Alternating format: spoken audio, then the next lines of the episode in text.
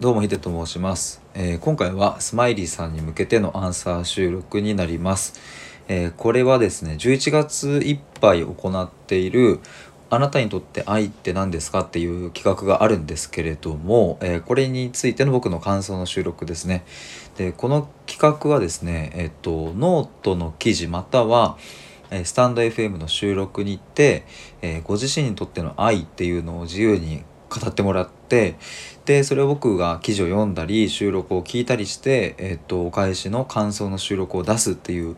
形でやっていますのでもしご興味ある方は概要欄のリンクに、えー企画の、うんと説明があるのでぜひ覗いてみてください。えーということで、えー本題に入ります、え今回はですねスマイリーさんという方が、えー、とこの企画に、えー、とスタイフの収録で参加してくださいました。ありがとうございます。えっ、とねスマイリーさんはもう僕が、えー、と結構スタイフを始めた本当に初期の頃から収録を聞いてくださったりまあ、あと感想をねコメントでいただいたりとかしてあの本当にこうずっと応援してくださっている方で、えー、と時にね僕がこうちょっとこうなんだろうな過去の自分のモヤモヤした気持ちをバーンってこう収録出したら「うんとぜひ頑張って応援してます」っていう風な声をかけていただいたり、えー、と本当に僕はですねこのスタイフ、まあ、だけじゃなくて、えー今後自分が目指したい方向性においてすごく力をくださるパワーをくださる方なんですね。でそんなスマイリーさんは今回、えー、と前書きと称したその収録1本と,、えー、と本題の愛についての収録1本2本に分けて出してくださいました。でまずここは本当にまあお礼というかあの、ね、感謝の気持ちなんですけれども1本目のところではあのご自身のね摂食障害の話だったり、うん、をされていて、まあ、でもあの幸せですっていうことで、まあ、そんな前書きで収録を取っていただいたんですけれどもあのスタイフではまだお話ししたことがなかったっていうことだったんでねあのそれをこういう機会に、うんとまあ、スタイフ上でねあの発信してくださったっていうことはまずとってもあの感謝してますしやっぱりそういう、うん、スマイリーさんの言葉だっていうことを、うん、次のその本題の愛の収録においても、うん、その背景がやっぱりこう分かってくると、うん、よりねグッとこう入るものがあったり、うん、しますし、うんまさに同じようなことで悩まれている方だったりには本当に大きな力になるなということを思いましたので、えーまずその点はあの感謝いたします。ありがとうございます。でえーっとその 2, 2本目の「愛についての収録なんですけれども今回は、えーっとこれはですね、えっとスマイリーさんがご自身に手紙を書く手紙を読んでいるっていう形式で収録をしてくださいました。すごくねあのあ面白い視点だなとも思いましたし、うん、自分に向けて手紙を書くっていうその感覚も素敵だななんていうことをまずは思いまして、えーぜひともまだ収録聞かれてない方は、えー飛んでみていただければと思います。概要欄に、えっと1本目と2本目両方リンク貼っておきます。でえっ、とその2本目の収録で一体何が話されていたかっていうとうんと結論から言うとですねスマイリーさんは私にとっての愛は心の中の自分を愛することだっていうふうに、うん、一番最後に、えー収録の最後におっしゃっていました。まあ、ただねそこに至るまでのいろいろ紆余曲折や、えーすごく葛藤した思いや苦しい辛いっていう思いだったりが、そまあ、その手紙の収録にこうしたためられていてうんとまあ本当にこのね数分だけじゃ語りきれない部分だとは思いますが、うんとまあ、スマイリーさんだからこそのその結論に至ったんだななんていうことを僕は想像していました。この収録の冒頭にですねスマイリーさんはこ,、えー、とこんな感じで入ってるんですね。えー、と愛ってさいつも条件付きだよねって私はこれだけのことをしたんだから愛してくれるよね、まあ、でもどれだけ相手を持って行動しても報われないっていう感じで、えー、と始まっていましたがなんかこの「いつも条件付きだよね」っていううところに僕もなんかすごく自分の過去の経験を重ねるところがあってでこれはですね後々出てくる、スマイリーさんの言葉でさらにこう自分の過去の経験ともこう共感するというかこうああ分かるなっていう風な、えー思う部分が出てきますのでちょっと後ほどそこも紹介したいと思います。でそのその、まあ、収録の流れとしてはですねえっ、とまあそういうふうにこう条件付きの愛だったからまあ自分はねこうなんとかこうね頑張って何か結果を出さないとっていうことで、うん、成績はこう優秀だったと、うん、そしてやっと褒められてやったやったと思っていたけれども、うん、それが愛されたってそういうふうに思っていたけどもまあでもそれは続かなかったっていうふうにおっしゃっていてねあのまあ、まあのトップアスリートだって、まあ、引退するじゃんと。どんなにすごいねそれこそメジャーリーガーで言ったらイチロー選手とかだってどんなにすごくたってまあ引退するっていうねあイチローの例は僕が勝手に言ってるだけですけども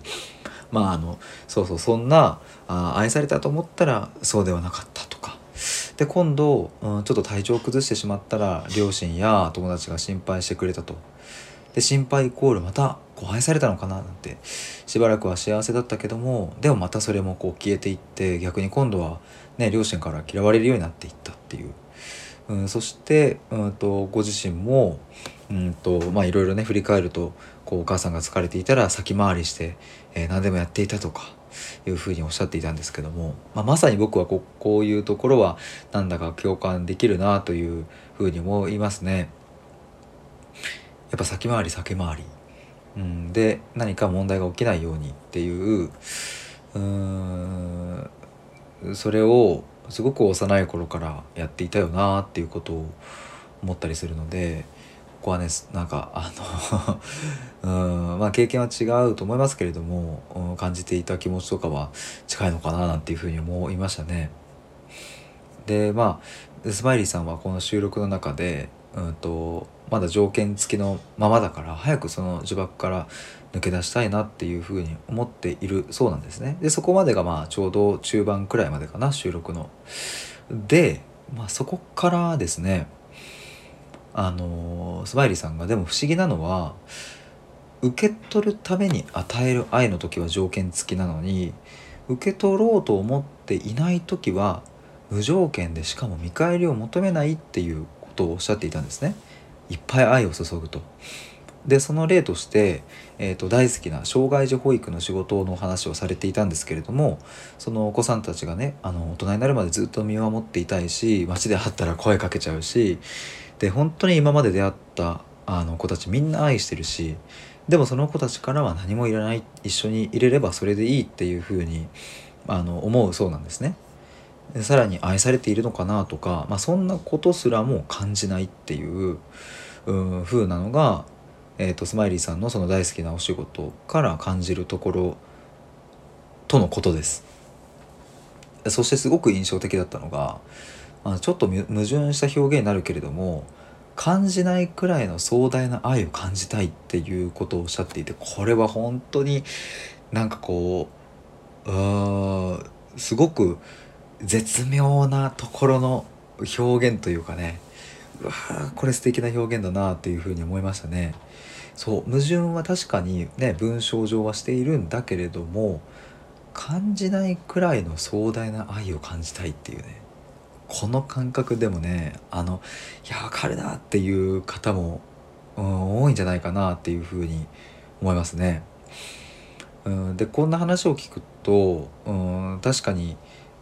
スマイリーさんはこう条件付きの愛っていうところからはねこう自分では抜け出せてないなっていうふうに感じてらっしゃる部分も、まあ、あるとは思うんですけれどもでもスマイリーさんご自身はもう無条件で何の見返りもいらないっていう本当にその子たちにたくさんの愛を注いでいるっていうのはうーんなんかねその領域に達するってすごいことだなとも思うしうんでもね自分が愛されることとやっぱり愛する、ね、人を愛することっていうのはまたちょっと違う視点だったりしてまあねこう自分はそれだけこう目いっぱいこう愛してるのになかなか自分は愛を感じてないっていう瞬間もあったり、まあ、いろんな人間関係があると思うのでね。だからそこはすごく僕もお話を聞いてるとなんだかね僕もこううんとやっぱこの人間の世界はなんて不条理なんだとかって思うし理不尽な世界だなとも思うしなんでこんなにもたくさんの愛を持ってる方がこういうことでこうねえっと心を、うん、疲れてしまうんだろうとかとか僕はなんかそういうところに、まあ、過去の自分も思い返しながらそして今の自分もそこになんかこう重ね合わせながら